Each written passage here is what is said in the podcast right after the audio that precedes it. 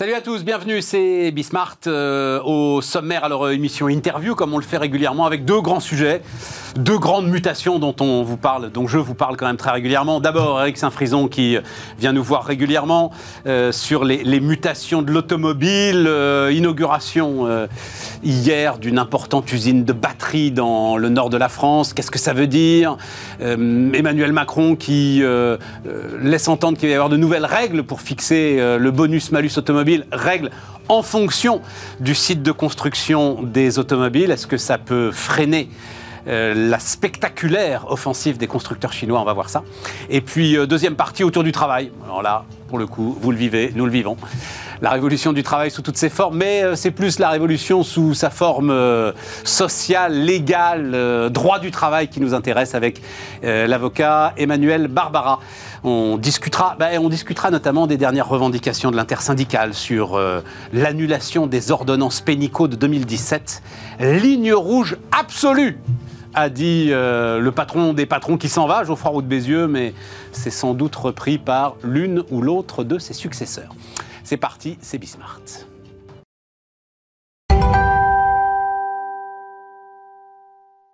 Et on commence donc euh, avec Eric euh, Saint-Frison. Salut Eric, consultant automobile. J'ai mis les mutations de l'automobile, comme ça on est tranquille.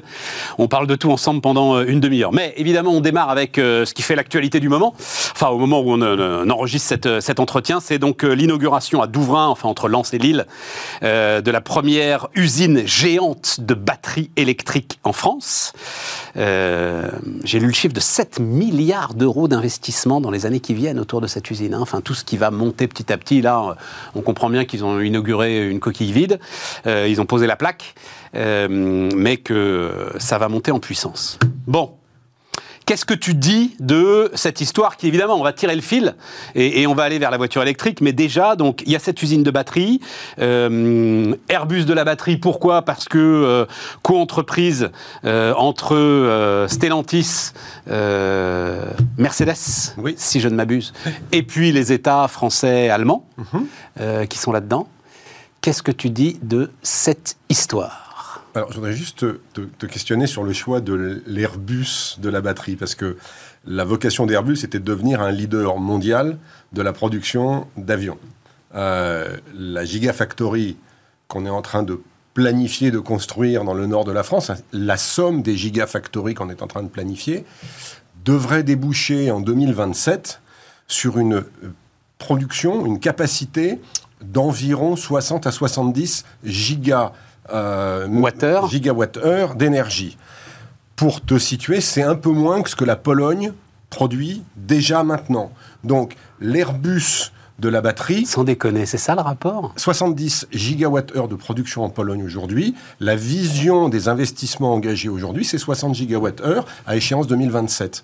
Donc on n'est pas dans la construction d'un monstre. On n'est même pas dans la construction de ce qui suffira à satisfaire la demande domestique. Donc c'est bien, puisqu'on part de rien ça ne peut être que mieux.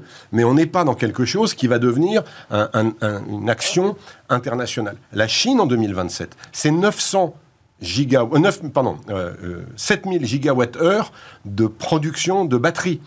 c'est... 7000, tu nous as dit tout à l'heure que nous, on en faisait 70, c'est ça? On, va en faire 60. 60. Voilà. Et, on va peser, en gros, Ils font un, oui, un petit pourcent. Je lisais qu'en gros, cette usine-là de, de, Douvrin, les Chinois en avaient déjà 200 équivalentes. Oui. C'est ça le truc, voilà, ce qui euh, Je vais donner un peu près. L'usine Tesla, développée en, partenariat avec Panasonic, je crois, euh, euh, au, Nevada, c'est 240 gigawattheures. L'usine, une seule. L'usine de Berlin, que Tesla est en train de finaliser, Aujourd'hui, c'est 100 gigawattheures. La vision à pleine puissance, quand ils seront à fond, c'est 200 gigawattheures. Donc, qu'on soit ravi, heureux de voir s'installer des usines à 14, 20, 30 ou 40 gigawattheures, c'est bien. Mais enfin, il faut rester raisonnable. On est, nous sommes un nain de l'énergie électrique automobile. Nous resterons un nain. Il aurait fallu. Enfin, il aurait mieux valu ne rien faire et dépenser cet argent ailleurs? Est-ce que c'est ça que... Non, ça nous amènera peut-être sur un autre sujet tout à l'heure, sur les, carburants de synthèse. Non, parce que de toute façon, nous sommes aujourd'hui, euh, parce que d'autres l'ont décidé, enfin des gens ont décidé que la voiture de demain, en tout cas un certain nombre de voitures de demain, seraient électriques. Pour qu'elles soient électriques, il faut qu'on leur mette de l'énergie dedans, donc il faut des batteries. Bien, on a fabriquer une autoroute pour euh, un pays qui savait le faire, qui maîtrisait la source qui permet de construire des batteries, l'ensemble des éléments, hein. la batterie, les cellules, les cathodes, les anodes, les, les, transformateurs, tout ce qui permet de fabriquer une batterie, les Chinois le contrôlent. Et batterie management system, il y a du logiciel, c'est ce que j'ai compris aussi, qui est très important. De 70 à 80% des ressources nécessaires à la production des batteries sont sous le contrôle des Chinois. Grand bien leur face. on s'est mis pendant un siècle euh, sous la dépendance des gens qui produisent du pétrole, on se met aujourd'hui sous la dépendance des gens qui produisent les minerais qui permettent de fabriquer des batteries. Mais non, puisque tu nous dis qu'il y en a en Pologne, puisque tu nous dis que Tesla est là avec ses 200 Les gigafactories sont là-bas. Mais la matière première qui permet de produire une batterie est à 70 à 80% propriété ou détenue par des Chinois. Donc, euh, nous sommes dépendants de la Chine pour la voiture électrique. Est-ce qu'il faut des voitures électriques? Oui, il en faut. Il en faut dans tous les milieux urbains, il en faut dans tout un tas d'environnements dans lesquels il faut se déplacer sans générer de CO2. Mais il y a d'autres solutions pour répondre à ta question. Oui, mais ça, Eric, c'est ton truc euh, constant et je t'en remercie d'ailleurs. Hein, euh, mais la messe est dite. La messe est dite en Europe. Même Tavares a rendu les armes. La messe est dite en Europe, Stéphane. Elle n'est pas du tout dite ailleurs. Nous sommes. Enfin, je, rappelle quand même un chiffre important. Le monde, euh, le parc automobile mondial, 1 milliard, 100 millions de voitures, on ne sait pas exactement, hein, à peu près. Euh, le parc automobile électrifié en Europe, aujourd'hui, c'est quelques millions d'unités. Il y a un milliard de, de voitures en circulation dans le monde, oui. Oui, oui, c'est normal. Enfin, il faut déplacer les gens.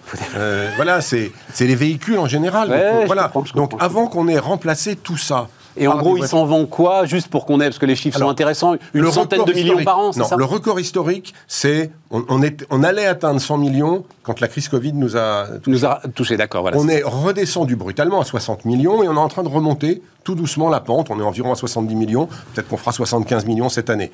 75 millions de voitures neuves qui sont destinées à des marchés comme l'Europe, qui sont à, dominante électrique maintenant. Enfin, on pousse l'électrique. Enfin, l'électrique en France, au moment où je te parle, à fin avril, c'est électrique, full électrique ou hybride rechargeable, hein, donc les, voitures à moteur thermique et un moteur électrique en plus, c'est 24% des ventes. Donc c'est encore 75% de thermique. Donc on n'est pas prêt de voir le parc euh, électrifié. Eric, quand on se parlait ensemble il y a 3-4 ans, si je t'avais dit ce sera 25% des ventes en 2023, tu m'aurais rionné je t'aurais dit que j'étais pas d'accord. Ouais. Je t'aurais pas rayonné parce que je te respecte trop. Euh, j'aurais eu, eu une, une, réaction un petit peu, un petit peu, un petit peu dure. Oui, ça a accéléré, oui, les réglementations se sont accélérées, et surtout, les constructeurs ont décidé de d'arrêter la production de véhicules thermiques. Avec les conséquences que ça a. Le marché automobile, il va pas bien en Europe, des voitures neuves. On, remonte légèrement. Fin du mois d'avril, on marchait globalement à plus 15% hein, en voitures particulières. Mais on vient de tellement bas. Donc avant qu'on remonte, on ne remontera jamais d'ailleurs au niveau précédent. Pourquoi? Parce que nous ne donnons pas avec le coût de l'électrique, enfin de la production des voitures électriques, nous ne donnons pas les moyens à des gens qui en ont besoin d'accéder à la mobilité électrique. Et, à part un ou deux constructeurs, dont Dacia, BYD qui va arriver bientôt avec une voiture qui n'est pas chère du tout d'ailleurs. Donc, à part ces constructeurs, la voiture électrique n'est pas à la portée de tous les consommateurs. C'est le prix, mais alors justement, on va, on, va, on va parler du prix, on va enchaîner avec le prix. C'est le prix ou la grande confusion dans laquelle nous sommes tous, nous, euh, consommateurs qui euh, amenons assez, légitimement les agents économiques parfois rationnels que nous sommes à dire oula, je vais attendre un peu, que tout ça se calme, que la poussière retombe, et puis on verra dans 2-3 ans ce qu'il faut acheter comme modèle. Oui, alors ça, en fait, euh, tu n'achètes pas quelque chose que tu ne comprends pas. Tu n'achètes pas quelque chose qui ne rassure pas. Surtout quand cet objet, cette, ce service coûte un, prix qui est suffisamment important pour impacter ta vie quotidienne. Tout à fait. Alors, pour autant, tu as besoin d'un outil de mobilité, tu as besoin d'emmener les enfants à l'école, d'aller faire tes courses, de partir en vacances, d'aller voir la belle-mère, enfin, de faire ce que tu veux, d'aller à l'hôpital, d'aller voir ton médecin, euh, d'aller travailler, euh, parce que tu n'as pas les services publics qui sont à disposition partout comme tu le voudrais. Euh, donc, tu as toujours besoin de voitures. Et qu'est-ce qu'on constate aujourd'hui? C'est que les ventes de voitures neuves restent basses. Franchement, elles restent basses que les ventes de voitures d'occasion, après la folie des années 2021-2022, post-Covid, besoin de s'équiper en voiture, euh, bah, c'est de nouveau calmé, en tout cas sur les voitures les plus récentes et donc les plus chères. À l'inverse, les voitures les plus anciennes de plus de 15 ans, les ventes, elles explosent. Oui, mais c'est un peu logique. Et nous sommes dans une cubanisation, c'est un mot que j'aime bien, nous sommes dans une cubanisation du marché aujourd'hui, où nous avons, nous sommes passés en 80 de 6,2 ans d'âge moyen d'une voiture en France à plus de 11 ans. Donc le parc est en train de vieillir. Donc les voitures thermiques sont de plus en plus euh, les, vieilles voitures thermiques sont de plus en plus présentes dans le parc automobile roulant, avec les problématiques qu'on connaît sur les émissions de gaz, les émissions de particules, les émissions de, de tout ce que tu peux trouver dans une voiture qui a 20 ans. En plus, c'est une mauvaise cubanisation, parce qu'on se retrouve avec des scéniques et pas avec les Chevrolet des années 60. Quoi. Euh, il, manque, il manque le côté brillant Malgré tout le respect qu'on peut porter pour la voiture des années 50 avec Voilà, c'était les années 50 même, c'est les années 50 l'image qu'on a de rose bagnole ouais, du, du Donc on a, on a une problématique qui est d'une complexité infinie. Je comprends mais, mais c'est assez logique avec le raisonnement que je te proposais, c'est-à-dire si effectivement je suis complètement perdu, que je me dis dans 2-3 ans on y verra plus clair et que j'ai néanmoins besoin d'une voiture, oui effectivement, je vais aller euh, dépenser 5 ou 6 000 balles pour une scénique qui va faire et je vais, attendre de savoir quel type de batterie est, le bon choix pour l'avenir, quel prix je vais payer pour ma voiture, quel mode d'accessibilité à l'automobile on, va me proposer, quel système de recharge on va me mettre à disposition, pas uniquement sur les autoroutes, aussi là où j'habite hein, ou là où je travaille, euh, combien je vais payer le, kilowatt qu'il va falloir? Là-dessus, euh, Eric, puisque c'est euh, aussi de là-dessus, tu es vraiment expert là-dessus aussi. Le la promesse présidentielle d'Emmanuel Macron, donc de cette voiture électrique à 100 euros par mois, euh, cette offre de leasing qui a l'air. Alors il se trouve que euh, euh, le, le patron de CTLM, oui, patron de CTLM, euh, Flavien Levy euh, vient nous voir très régulièrement. Euh, il a fait sur ce plateau un calcul. L'Observatoire de, l'automobile. L'Observatoire de l'automobile. Il a fait sur ce, sur ce plateau un calcul nous montrant que l'équation était insoluble pour lui. Voilà. À ce stade, il arrivait à 120, 140, mais il n'arrivait pas à 100 euros en tirant vraiment tout. Tous les financeurs sont arrivés au même résultat. Tous les financeurs sont arrivés au même résultat. J'aimerais rajouter quelque chose. En fait, qu'est-ce qui rend l'équation extraordinairement complexe? Dans le loyer que tu payes sur une voiture, qu'est-ce que tu payes? Tu payes le loyer de la partie que tu utilises de la voiture. Tu as un acompte éventuellement, donc tu peux régler ce curseur là où tu veux. Tu as une valeur résiduelle qui va déterminer le montant intermédiaire entre les deux qui va être à financer. C'est ça que tu vas louer. Absolument. Si tu connais pas la véritable valeur résiduelle, si tu veux pas prendre de risque sur la valeur résiduelle, parce que la technologie est instable, ou en tout cas à risque, parce que tu ne sais pas comment vont vieillir ces voitures, alors comment tu fais pour les financer À 100, à 150 ou même à 200 C'est pas uniquement le montant des 200. Dans le même temps... La seule possibilité, c'est que l'État garantisse à ce moment-là cette valeur résiduelle. Mais euh, effectivement, je ne décris pas euh, l'attitude que tu prends pour ceux qui nous écoutent à la radio, mais on se retrouve à ce moment-là avec un espèce de subprime automobile. Euh, ça me rappelle le quoi qu'il en coûte. Oui, enfin, euh, le quoi qu'il en moins coûte. important que le quoi qu'il en coûte, mais, euh, mais effectivement. Mais ça a... failli tuer des, des, banques les valeurs résiduelles. Ça a failli. Oui, mais là, là, si c'est l'État qui garantit la valeur résiduelle, le risque pour le prêteur. avec nos impôts, ils peuvent effectivement la garantir, mais est-ce que c'est raisonnable d'aller à contre-courant de la raison? Est-ce que c'est non enfin, la, la, réponse est dans la question. Donc, le, mais néanmoins, on sent qu'il y a une idée même si à 100 euros, c'est pas raisonnable, euh, et qu'au-dessus, à ce moment-là, ça devient plus compétitif pour euh, ceux qui en ont besoin par rapport aux autres motorisations que tu viens de décrire et qui existent encore sur le marché, on sent qu'il y a une idée et on sent que c'est peut-être là qu'on pourra euh, aller au bout de la croissance électrique et, terminer ce virage électrique. L'idée, le, terminer le virage électrique, pourquoi pas, mais il va falloir d'autres étapes. Hein. Il va falloir inventer la voiture électrique accessible qui n'existe pas aujourd'hui. Pour ça, des batteries. Non, mais des batteries. Il faut que le prix de la batterie diminue. Il faut que tout ce qui entoure la voiture électrique diminue. Enfin, moi, je suis très surpris de, de, lire ce que les constructeurs annoncent au niveau des voitures électriques en disant on va faire plein de voitures électriques, c'est génial, c'est top. Ouais, mais quand tu t'appelles Renault, Peugeot, Ford, Fiat, Opel, et que tu es un constructeur généraliste d'accessibilité pour le grand public, et que tu te lances dans cette course à des voitures qui ont des prix d'entrée de gamme qui sont de 20 à 30% de ce qu'étaient tes prix d'entrée de gamme thermique, tu as juste un problème. Et, même si tu fais des efforts marketing, comment tu convaincs monsieur, madame Dupont-Durand, qui a un budget extrêmement contraint, à accéder à cette voiture? Par une formule d'abonnement par une formule d'abonnement qui ne sera pas à 100 euros par mois, qui sera à 150 à 200, mais qui permettra de euh, Aujourd'hui, l'abonnement est cher. les courbes. L'abonnement est cher, très cher. C'est une pratique de, de riches. Enfin, c'est intéressant de voir où sont garés. Ça me rappelle les Smart et les Mini quand elles ont été lancées. Euh, c'était un grand succès. Ce n'était pas un succès partout. C'était un succès dans certains quartiers, certaines villes, plus aisées que d'autres. Euh, quand tu regardes aujourd'hui où sont garées les voitures électriques, c'est quand même assez peu dans les quartiers populaires. Oui, enfin par contre, quand je regarde où sont garés euh, les Audi, euh, les Mercedes, Mmh. euh, les énormes SUV. euh, C'est dans les mêmes quartiers. bah non, non, non, non, non, non. On a aussi trouves- dans les- formules d'abonnement font que tu en trouves dans des quartiers populaires. Tu te dis, tiens, le gars a quand même choisi que- euh, 20 l'abonnement- mètres carrés en moins plutôt que, plutôt que sa belle voiture. Oui, bah, dans certaines îles françaises, enfin de, de territoires français, c'est la même chose. Bon, oui, alors, carburant de synthèse, e-fuel, je le dis très vite, donc l'une des solutions euh, poussée par Porsche, donc euh, ça vous aiguille quand même sur euh, le, le problème que peut poser cette solution. Tu captes le CO2, alors, a priori, à la sortie des cheminées d'usine, tu y ajoutes de l'hydrogène, qui effectivement doit être de l'hydrogène vert, et là, tu te retrouves à nouveau avec un hydrocarbure euh, qui est totalement euh, neutre, effectivement, puisque euh, le CO2, tu l'as capté et il aurait de toute façon été recraché dans l'air. Intéressant. Les tests nous disent, je pense que c'est les chiffres que tu c'est à peu près 4 fois plus cher, ça met le litre d'essence à 4 euros. À, même 5 euros. oui, voilà, c'est ça. Euh, à 5 euros le litre. Euh, bon, solution euh, de niche, euh, réservée au luxe. Bah, un, un- un- un kilowatt de batterie il y, a, il y a 10 ans était inaccessible, ou il y a 20 ans c'était inaccessible. Aujourd'hui, la problématique de toutes les nouvelles technologies disponibles, qu'elles soient les e-fuel, on va revenir sur le nom d'e-fuel d'ailleurs, parce que j'aime bien, euh, ou les, les problématiques de piles à combustible hein, en général, Ouais. c'est que elles sont jugées non compétitives parce que trop petites. D'accord. Euh, tant qu'on n'a pas industrialisé le développement de ces solutions, qu'on n'a pas investi dans la R&D, au moment où on se parle, ni la pile à combustible, ni les e-fuels ne, sont, ne sont jouables. Ils sont trop chers, on n'a pas la solution. Mais à l'inverse de la pile à combustible, ou à l'inverse de la voiture électrique, l'e-fuel a d'énormes vertus.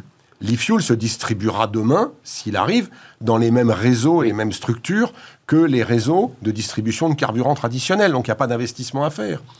L'e-fuel a cette extraordinaire vertu de pouvoir être euh, produit avec de l'énergie qu'on perd. C'est-à-dire que quand on produit de l'énergie verte avec des éoliennes, du, lait- du- du solaire, Oui, du mais ça c'est le cas de tout, toute l'hydrogène. Or, tout le monde en veut de l'hydrogène. Oui. Tu, tu vas avoir un problème de quantité d'hydrogène à produire. on n'a pas, on n'a pas de limite d'hydrogène. Il y en a, c'est, infini la quantité d'hydrogène. Il Mais, faut de l'énergie pour l'extraire. mais si on a de euh, tout ce qu'on construit comme euh, euh, outil pour produire de l'énergie verte pourra servir demain à produire de l'hydrogène. Oui, mais encore une fois, tout le monde en veut. Mais Arcelor en veut pour euh, Mais oui, oui, alors, décarboner ses Revenons à, ta aciéries. question, revenons à ta question. Est-ce que l'e-fuel ou une autre techno peut venir demain en remplacement de l'électrique? Non. L'avenir n'est pas dans le mono, Ouais. la mono-solution. Ça fait des années que je le dis. L'avenir est dans les multi-solutions. Il y aura des solutions. Et donc, c'est une adaptées, alternative zéro émission qui reste un hydrocarbure. En tout cas neutre, carbone neutre, ce qui est plus important. Oui, carbone neutre, t'as raison, c'est pas zéro émission. C'est pas zéro émission, Non, non, il y a des fait, émissions, mais c'est carbone neutre qui permettra de compléter, parce que l'électrique seul n'est pas non plus la réponse. On n'aura pas assez de minerais, de lithium, de, de, de manganèse, de cobalt, de tout ce qu'on veut pour comprends. fabriquer des batteries. Donc il faut multi-solutions, il faut développer tout ça, et, et- et il faut investir. Et donc euh, oui, moi je crois profondément que les e-fuel, alors pourquoi e-fuel J'aime bien cette notion, parce qu'il n'y a pas du tout de... le i, on, on a tendance à dire que c'est de l'électricité. Oui, parce qu'il faut casser ce que tu disais tout à l'heure, il faut travailler le CO2 et l'hydrogène avec de l'énergie électrique. Mais ça devrait s'appeler EV fuel, parce que c'est électricité verte. Si c'est pas vert, c'est pas terrible. Bref, c'est euh, e-fuel. Les, les- les avions en voudront aussi. Tu vois, Kérosène. exemple. Bah, tout le monde veut, quoi. Et Bah tout oui, le monde en veut. Tout le monde en veut. C'est Mais ça veut dire qu'on a, production. on a, on a plusieurs solutions à une problématique Je comprends. simple. Je comprends.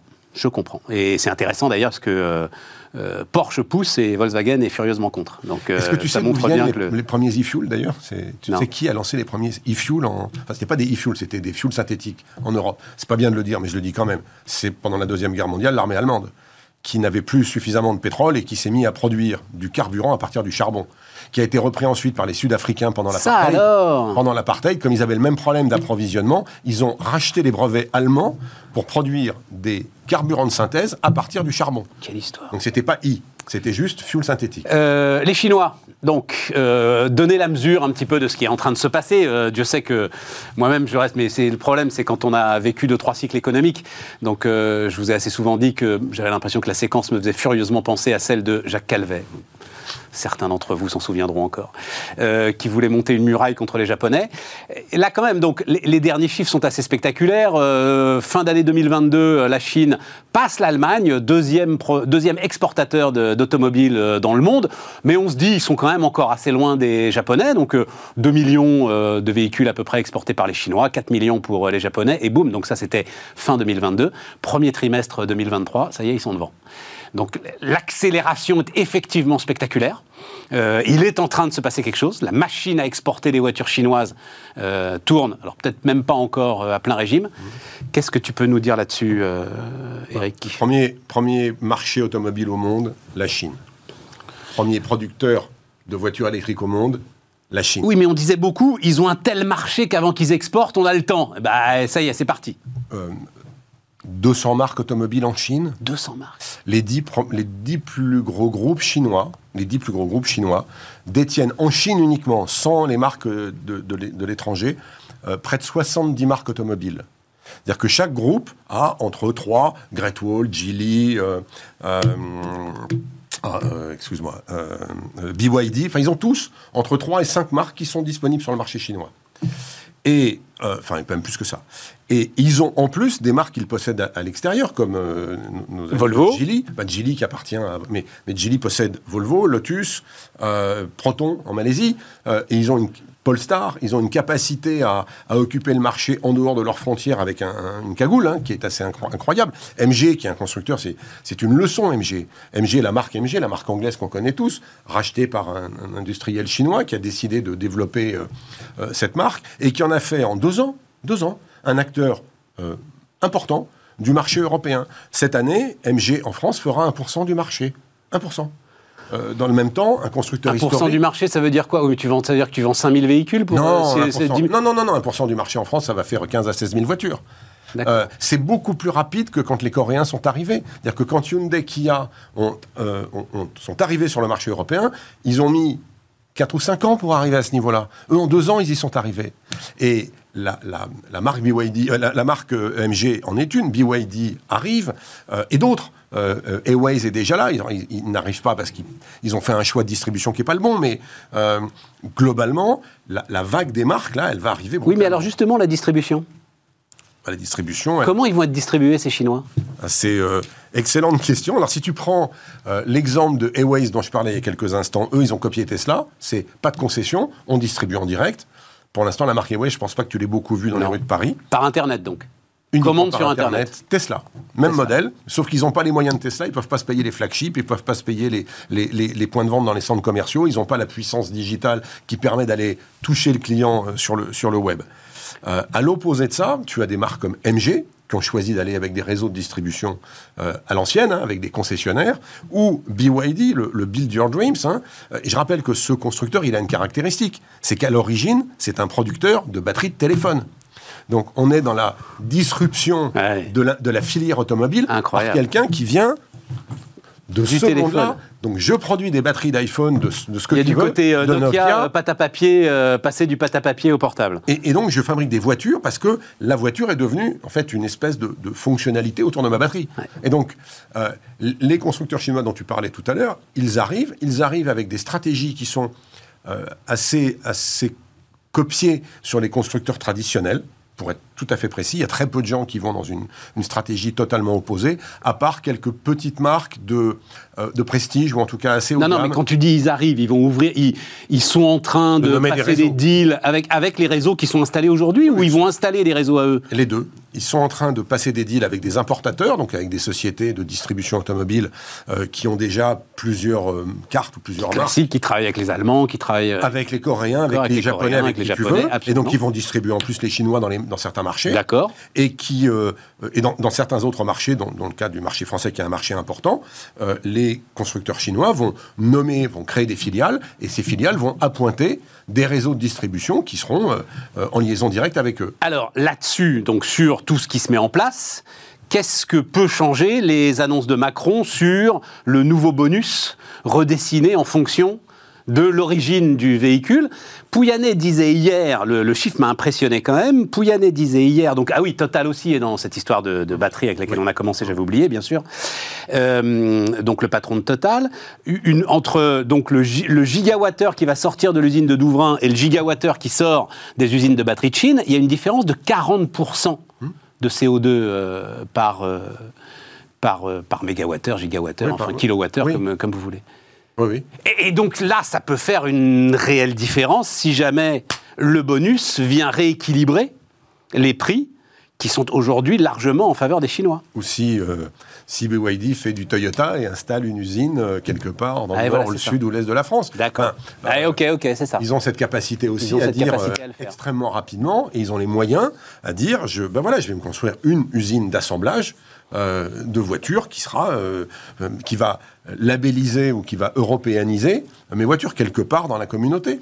Euh, en France ou ailleurs. Donc euh, le, frein à l'import, il va être extrêmement limité. Et il restera euh, la, principale question, et je reviens à ce qu'est le, la problématique du prix, les gens achèteront des voitures électriques quand elles seront accessibles massivement. Et elles seront accessibles plus facilement si elles viennent d'un pays où le coût de la main-d'œuvre, les taxes. C'est d'accord, mais ce que je te dis, c'est que le, bonus-malus peut annuler cette, cet avantage prix. et en même temps, cette offensive que tu nous décris, et euh, Tesla, euh, on en avait déjà parlé la dernière fois que tu étais venu, va forcément amener de la concurrence et de la baisse des prix. Oui. C'est sans doute la meilleure nouvelle pour euh, le consommateur que de voir débarquer cette Sauf que la Tesla la moins chère, chinoise. La Tesla la moins chère n'est pas accessible par le consommateur moyen. Il faut descendre Elle est à combien la Tesla la moins chère? Elle est encore à 30, 000, voilà, 35 ou 38. Mais le, la, voiture la moins chère aujourd'hui sur le marché, c'est la Dacia Sprint, hein, qui est chinoise. Elle est 100% chinoise. Oui, mais, euh, le, patron de Dacia nous l'a décrite. Non, mais elle est chinoise. Elle était 100%. Non, mais attends, mais, il nous a raconté très franchement. On est arrivé en Chine, elle était là sur étagère. Euh, on a regardé, on pouvait pas faire mieux, on l'a prise. Elle était faite quand Dacia a débarqué, en fait. Donc, et c'est la voiture électrique aujourd'hui qui est la plus accessible pour les consommateurs français. Il y aura d'autres voitures comme celle-ci qui vont débarquer, qui ont été taillées pour être aussi achetées par des consommateurs chinois qui n'ont pas beaucoup de moyens et donc qui, transposées dans une échelle économique comme la nôtre sera encore plus accessible. Donc ça va tirer le marché vers ces produits-là, bien évidemment. Et donc les Chinois seront presque de manière inéluctable les grands gagnants de la guerre commerciale, enfin de la compétition commercial qui va être livré sur les voitures électriques. On leur a construit, on leur a construit le marché. Il est fait pour eux. Et les murailles qu'on est en train de dresser euh, n'ont aucune efficacité. Tu connais beaucoup d'incentives euh, fiscaux comme celui dont tu parles, qui durent 5 euh, ou 10 ans Ça peut durer 6 mois ou un an, 2 ans. Mais ça s'arrêtera là. Et après, ce sera plus tenable. Donc il faudra que ça s'arrête. Et de toute façon, le jour où BYD, euh, euh, Geely, n'importe quel euh, Great Wall construit une usine en Europe, c'est fini. Ton système, il est, il est, il a plus de sens. Bah, il faudra un peu plus d'une usine, quoi, pour faire tout ça, mais oui, oui, ils peuvent aller vite. Ils peuvent aller vite. Et puis l'assemblage. Le, je ne parle pas d'une de, usine complète. Une usine d'assemblage, c'est assez facile à construire. Bien. On a fait le tour. Hein. On reparlera de data, de une autre fois. Oui. à la rentrée. À la rentrée. Non, mais c'est vrai que c'est très intéressant. Je savais pas que. Tu avais déjà dû me le dire, mais en même temps, tu nous apportes tellement d'infos que. Voilà. Que, que, BYD venait du, venait du téléphone portable. Effectivement, c'était cette phrase. Alors moi, c'est bah, ton ancien patron d'ailleurs, Alan Mulally, l'ancien patron de Ford, qui l'avait prononcé euh, pour la première fois pour moi il y a pratiquement 20 ans, un iPhone on the wheel. Bah, c'était après la sortie de l'iPhone, remarquez en train de réfléchir tout. Mais euh, oui, oui, c'est ça qui est en Mais Farley, le patron de Ford, et Elon Musk, assez récemment, les deux viennent d'annoncer ou de dire que voilà, BYD était devenu un des concurrents majeurs de l'industrie automobile mondiale. Voilà, c'est euh, un fait. Euh, tu recevras ici, je pense, dans un avenir assez proche. Et Tesla va pas perdre sa spécificité dans cette histoire-là? C'est pas lui qui risque gros, là? Tesla est, bien, enfin, la gamme BYD est beaucoup plus large que la gamme bah, Tesla. Justement. La gamme, la gamme BYD, elle est en face de chaque produit Tesla. Il y a un produit BYD en face de chaque Tesla. Et donc, et là, ils, viennent, ils viennent avec une nouvelle gamme qui est en dessous de la gamme Tesla et qui, par définition, va, va attirer plus de monde. Mais ils sont déjà le premier producteur mondial de voitures électriques devant Tesla. Ils sont numéro un. Euh, et donc, ils vont devenir numéro un de très loin. Merci Eric. Eric Safrison, donc, qui nous accompagne régulièrement pour nous tenir au courant des mutations de l'automobile. On continue Bismart.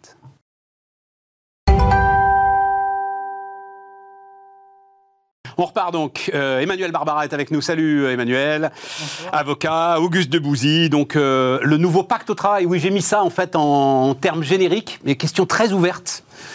Comment, comment est-ce que tu vois cette histoire de pacte de la vie au travail? Après, on va rentrer dans toutes les questions qui sont posées depuis le Covid et puis qui ont été euh, euh, posés à nouveau, renouvelés par la semaine de 4 jours, l'intelligence artificielle, enfin bref, ça brasse dans tous les sens.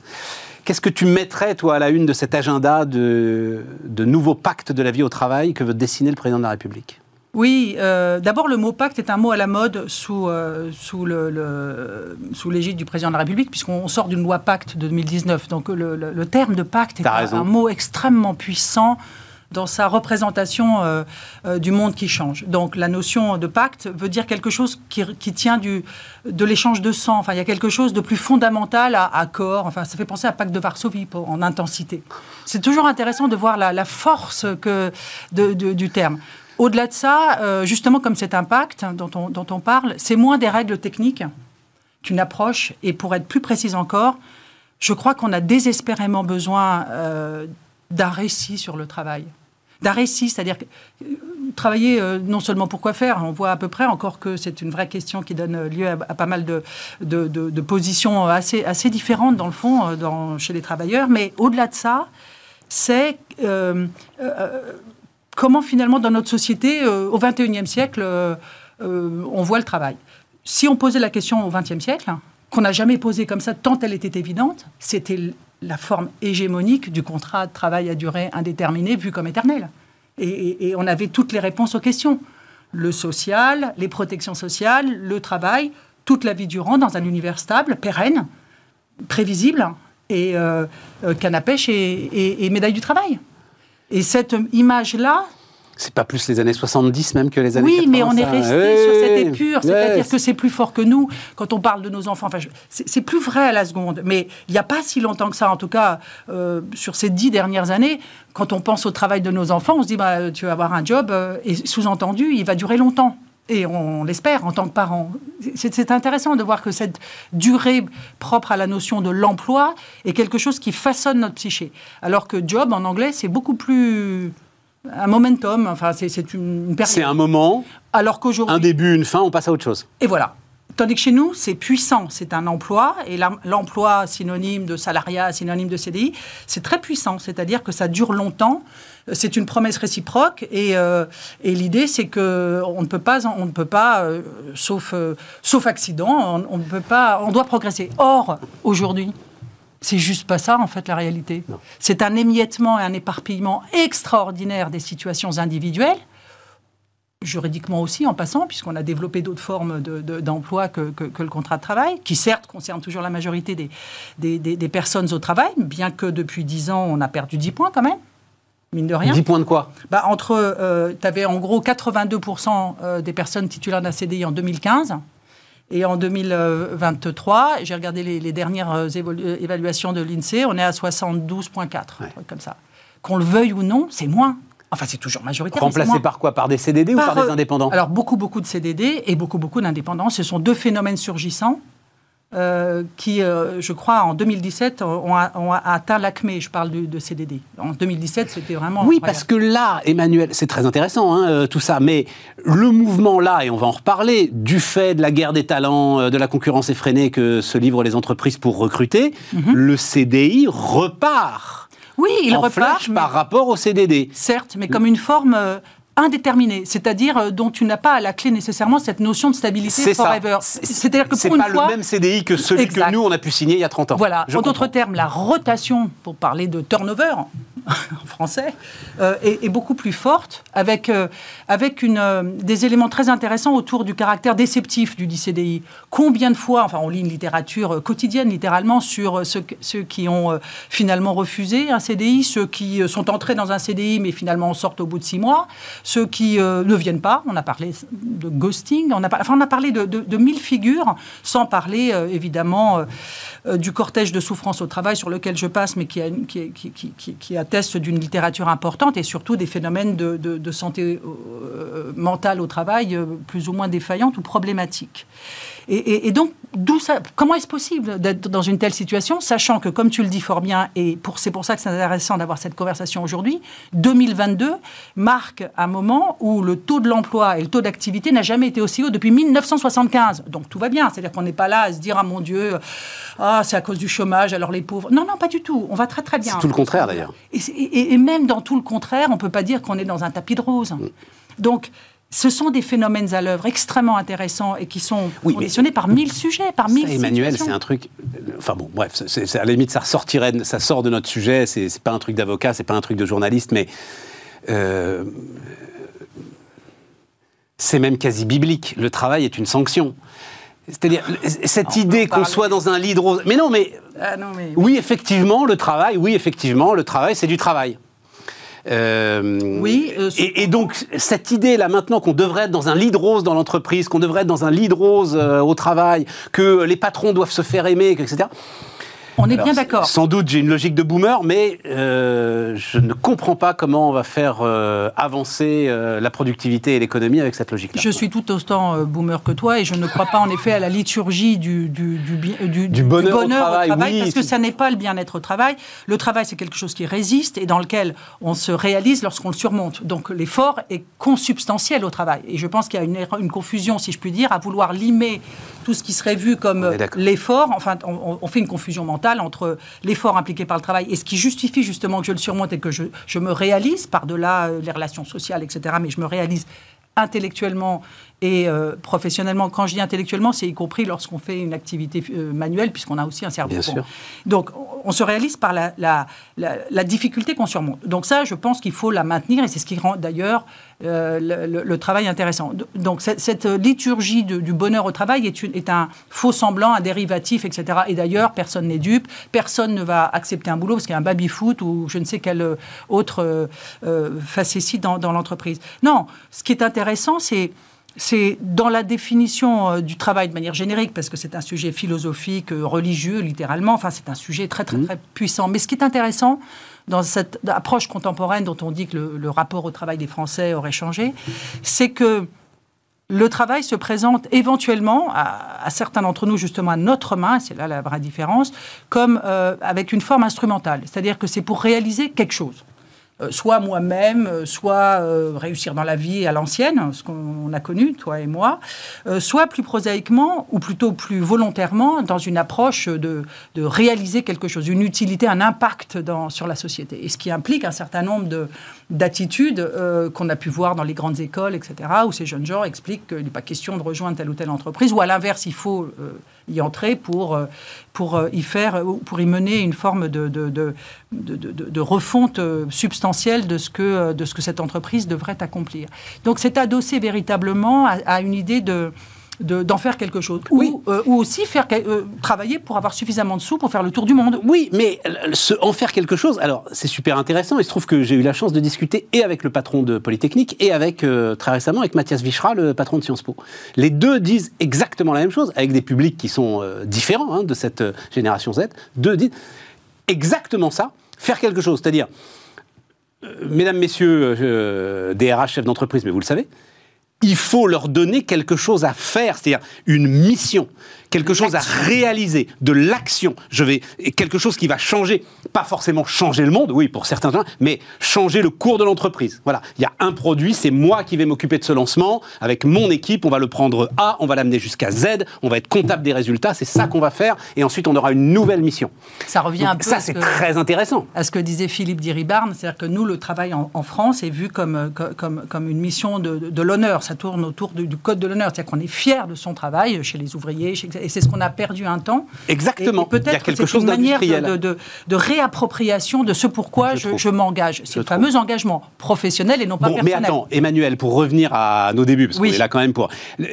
Tout ça est passionnant, mais simplement, c'est pas le président de la République, c'est pas le Conseil national de la refondation, c'est pas euh, des instances politiques diverses et variées, malgré tout le respect qu'on a pour elles, qui vont pouvoir euh, résoudre cette question que tu poses sur la, perte de sens de la vie au travail. Et voilà, et voilà, voilà le, le, vrai sujet auquel on se trouve confronté. On voit bien euh, qu'il y aurait matière à, à, redonner du peps dans le fond pour que tout le monde y aille.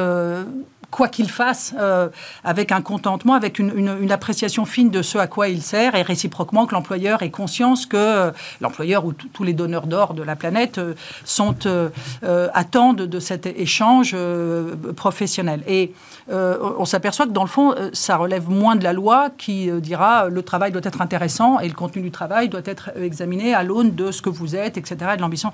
Donc le, droit du travail ou le droit autour du travail examine le contexte. Ben, bien voilà. sûr. Donc, et le problème, c'est que ça revient finalement, c'est ça mon inquiétude, à reproduire ce qu'on a déjà écrit une fois, deux fois, dix fois, les conditions de travail, euh, le partage de la valeur, c'est quand même... Oui, euh, et on va revenir sur la, la, pénibilité, les critères de pénibilité qui reviennent, et tous ces sujets-là. Donc, qu'est-ce qui, sont pour toi des mauvaises réponses, en fait, à cette question que tu viens de poser formidables, mais on, dit plus de la même chose qu'on a déjà fait, et que déjà, le dialogue social, je rappelle, euh, est à la manœuvre et doit s'emparer de ces sujets. Donc, que fait le dialogue social, en quelque sorte? Est-ce qu'on a besoin de loi Ah, ben, le dialogue social, il est arrivé, mais on va en parler, il est arrivé une petite forme d'impasse, je pense. Mais euh, vas-y, vas-y. On verra, mais en tout état de cause, on a mis les moyens. Et la question de savoir, c'est dans ce monde qui est aujourd'hui si euh, si, euh, comment dirais-je, éparpillé euh, dans, cette, dans sa diversité, qui donc ne, se, ne se retrouve pas dans son homogénéité. Qu'est-ce qu'une loi peut, peut apporter à cette situation de fait qui n'est pas celle du XXe siècle et pas celle du début du XXIe? On est déjà dans une autre, dans une autre phase, tant les, les phases se succèdent tout à fait. rapidement. je crois que le temps est probablement venu d'examiner le droit qui s'applique au travail, je fais exprès de prendre une périphrase, dans le fond, dans les interstices euh, des temps qui, se succèdent. Je m'explique. On passe notre vie à dire, sans en tirer les conséquences, que désormais, les personnes sont confrontées à une trajectoire professionnelle fractionnée. On a eu matin, midi et soir pour nous expliquer que désormais, euh, on changera de métier plusieurs fois, l'obsolescence des compétences. On est d'accord. Donc on est dans cette épure-là. Qu'est-ce que ça veut dire en vrai? Alors on dit, ah ben il faut se former magnifique. Mais j'allais dire quand, en fait Parce que quand je suis dans l'entreprise, euh, je dois courir après mon bonus, euh, j'ai une équipe. Alors, si je peux travailler, je peux avoir quelques jours de formation. Mais je veux dire, comment on, opère cette, capacité, cette, cette, euh, cette, opération qui consiste à donner aux personnes la capacité de surmonter le temps qui est Pas le temps qui passe, mais le temps qui y est déjà. Eh bien, compte tenu de ce qu'on a vu entre, dans le fond, c'est intéressant comme laboratoire, 2020-2023, entre la grande démission pour l'interrogation, euh, ce rapport au travail, la réflexion du confinement, etc., etc., on a vu sur le terrain, et c'est quand même important, des gens qui se sont, qui ont changé de stratégie ou de, d'orientation d'eux-mêmes, qui ont, qui ont pris des décisions sur les, concernant depuis une reconversion massive à... Euh, à faire autre chose, à quitter euh, ce qu'il faisait ou, à s'emparer d'une autre activité comme une forme de passion euh, annexe. On, a vraiment vu des choses très nouvelles. Euh, les slashers, il y en a quand même 6 millions en 2022. Tout ça pour dire que ce qui compte, c'est de donner la capacité aux personnes, de, et notamment la jeunesse, de être en mesure de, de mesurer les impacts de leur travail, des droits qu'ils produisent, et de, euh, conserver ces, ces, droits qu'il produit sous une forme de portabilité euh, de droits. Et d'ailleurs, un, un, impact, un, indice intéressant. Même là, le CNR, le CNR, là, le Conseil national de la refondation, absolument, a mis en exergue le fameux compte d'épargne temps universel. Cette idée que dans le fond, le temps, euh, il ne faut pas le regarder corseté dans un contrat, mais sur la, le, temps qui passe, notamment. Pour Emmanuel, c'est à se tirer une balle cette histoire. Non, et on peut le résoudre, mais, il faut y penser, il faut y réfléchir. Bah, ils y eh réfléchissent. Alors on est au cœur du truc.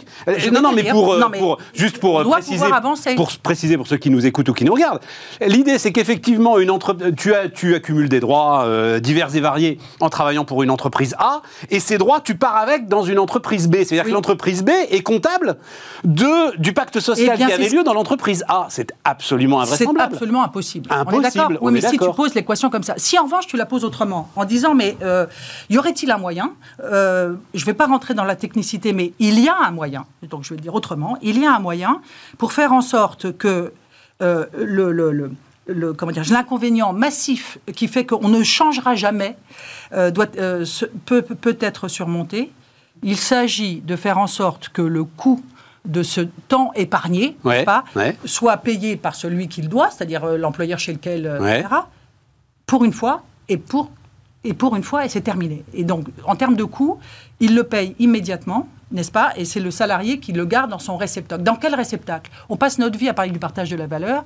Le plan d'épargne entreprise, c'est le réceptacle naturel pour que ce versement annuel du temps épargné soit là et portable par nature, le salarié, la personne physique, s'en l'utilisera à l'avenir dans d'autres circonstances qui sont les siennes, celles qu'il traverse et ça lui fait une réserve. Tu monétarises l'ensemble des comptes épargne-temps et euh, bah, D'ailleurs, il est monétarisé aujourd'hui. Oui, enfin, il est monétarisé au fil de l'eau, euh, petit à petit, bah, euh, limité, en fonction des accords justement qui oui, ont mais il est souvent monétarisé.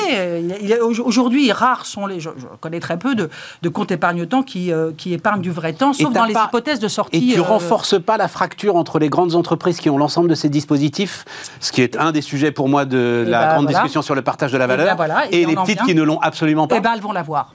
Parce que c'est le meilleur moyen de susciter pour une fois, depuis 2019, et je, te fais grâce de toutes les lois successives sur le partage de la valeur, puisqu'on en parle deux minutes, euh, où on a voulu euh, se placer dans une situation d'incitation à juste titre euh, des dispositifs de partage de la valeur, qui là sont motivés pour, pour j'allais dire, la, le millésime 2023 au, pouvoir d'achat, à l'inflation, etc., comme, comme, une sorte de dérivatif utile. D'ailleurs, c'est ce à quoi sert aussi le partage de la valeur, mais ce partage de la valeur, qui s'appuie sur un certain nombre de dispositifs dont on s'aperçoit quand on regarde les enquêtes que finalement les Français le connaissent, en tout cas, ils le connaissent. Maintenant, comment ça fonctionne, c'est un autre débat. Et je dois reconnaître que euh, c'est normal qu'ils ne connaissent pas les détails. Mais euh, un, des, un de ces outils, c'est le fameux plan d'épargne entreprise, qui a la différence du plan d'épargne retraite, dont on a beaucoup, beaucoup parlé, et qui, est lui qui a lui une finalité inscrite sur la boîte. Ce PE, on ne sait pas à quoi il sert. C'est de la réserve c'est de la réserve euh, de moyen terme, d'épargne. Et dans le fond, personne ne le calcule parce que d'abord c'est invisibilisé, et ensuite on ne sait pas trop. Euh, enfin, on ne sait pas trop. Oui, euh, on, comment dirais-je, on épargne ou pas On épargne ou pas en fonction des, années où on a plutôt voulu favoriser l'épargne ou plutôt favoriser le pouvoir d'achat. Hein. Il y a eu les lois Sarkozy qui ont permis. Oui, oui, il y a une libération assez régulière de l'ensemble de ces Mais cet argent, on ne sait pas à quoi il sert. Ce réceptacle, si je lui adjoignais comme un couple adossé à celui-ci.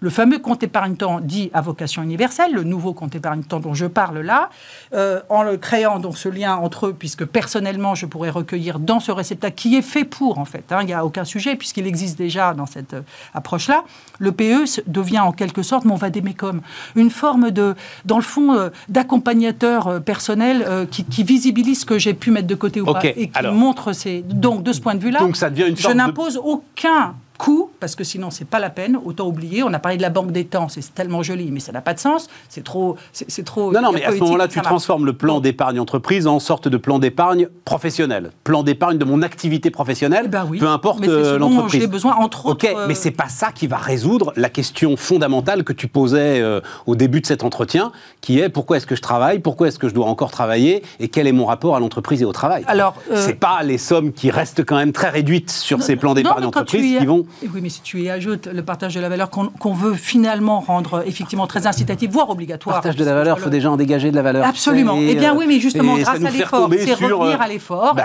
oui, oui, mais, voilà. Ah, bah, voilà. À quoi ça sert? À quoi ça sert?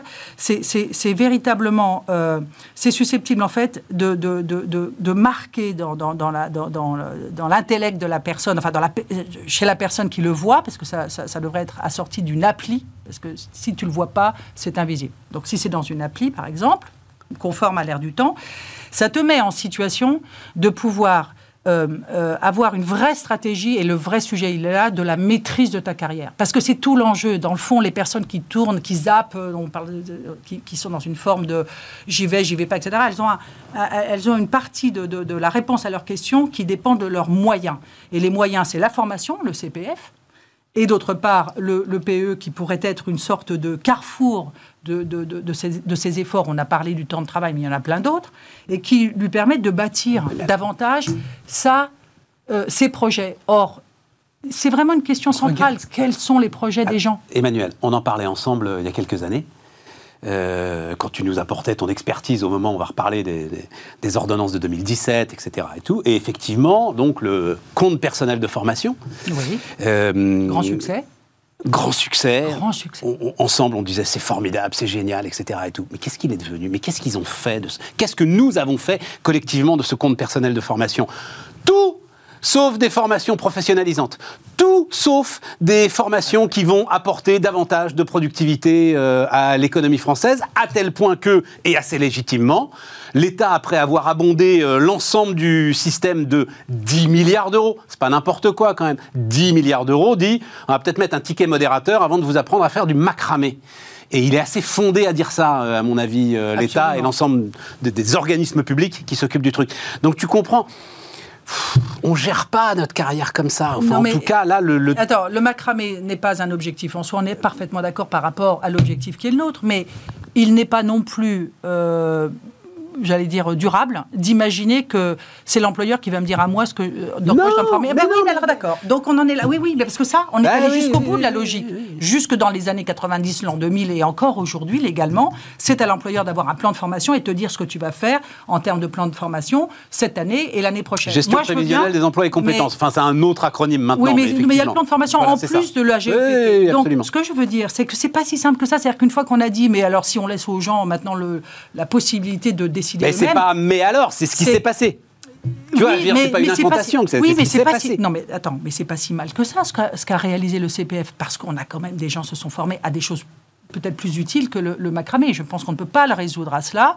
Euh, les formations professionnalisantes ou des, ou des, formations qui ont permis à des personnes de se, de se mettre, de se mettre euh, j'allais dire, à niveau et à bord, bah, a dû fonctionner parce qu'encore une fois, le taux de l'emploi est magnifique. Oui. Donc, mais la productivité recule. ne sont pas complètement bah, Le taux d'emploi est magnifique, sur la mais la productivité recule. Alors, sur la productivité, il y a des tas de questions effectivement qui se posent sur. Euh, mais c'est pas, c'est pas ces dernières années la productivité qui est plutôt en berne. Hein, c'est ces dernières années quand même. Ça ne s'améliore pas, disons. Il y a une accélération. Voilà, il y a une accélération et surtout une divergence par rapport au reste ça, ça, ça, c'est une vraie difficulté. Mais déjà, tu mets les, personnes au travail qui fait partie quand même d'un état d'esprit qui permet de dire que non, les Français ne sont pas paresseux, que non, ils ne sont on est pas. Et oui, c'est important parce que la force, on a l'impression de dire et c'est vrai, que et c'est vrai que ça, c'est fondamental. Le recul du chômage a amené, et heureusement, à faire rentrer à nouveau dans l'emploi des gens qui n'y étaient plus et qui, par définition, sont moins productifs que ceux qui euh, y sont de manière euh, durable. Euh, pour, et il y a de tout pour, pour, pour fonctionner. Donc il faut s'adapter. Bon, donc euh, je prends ton idée donc de d'accompagner les, les plan d'épargne entreprise qui n'est plus un, un plan d'épargne entreprise, plan d'épargne entreprise au pluriel.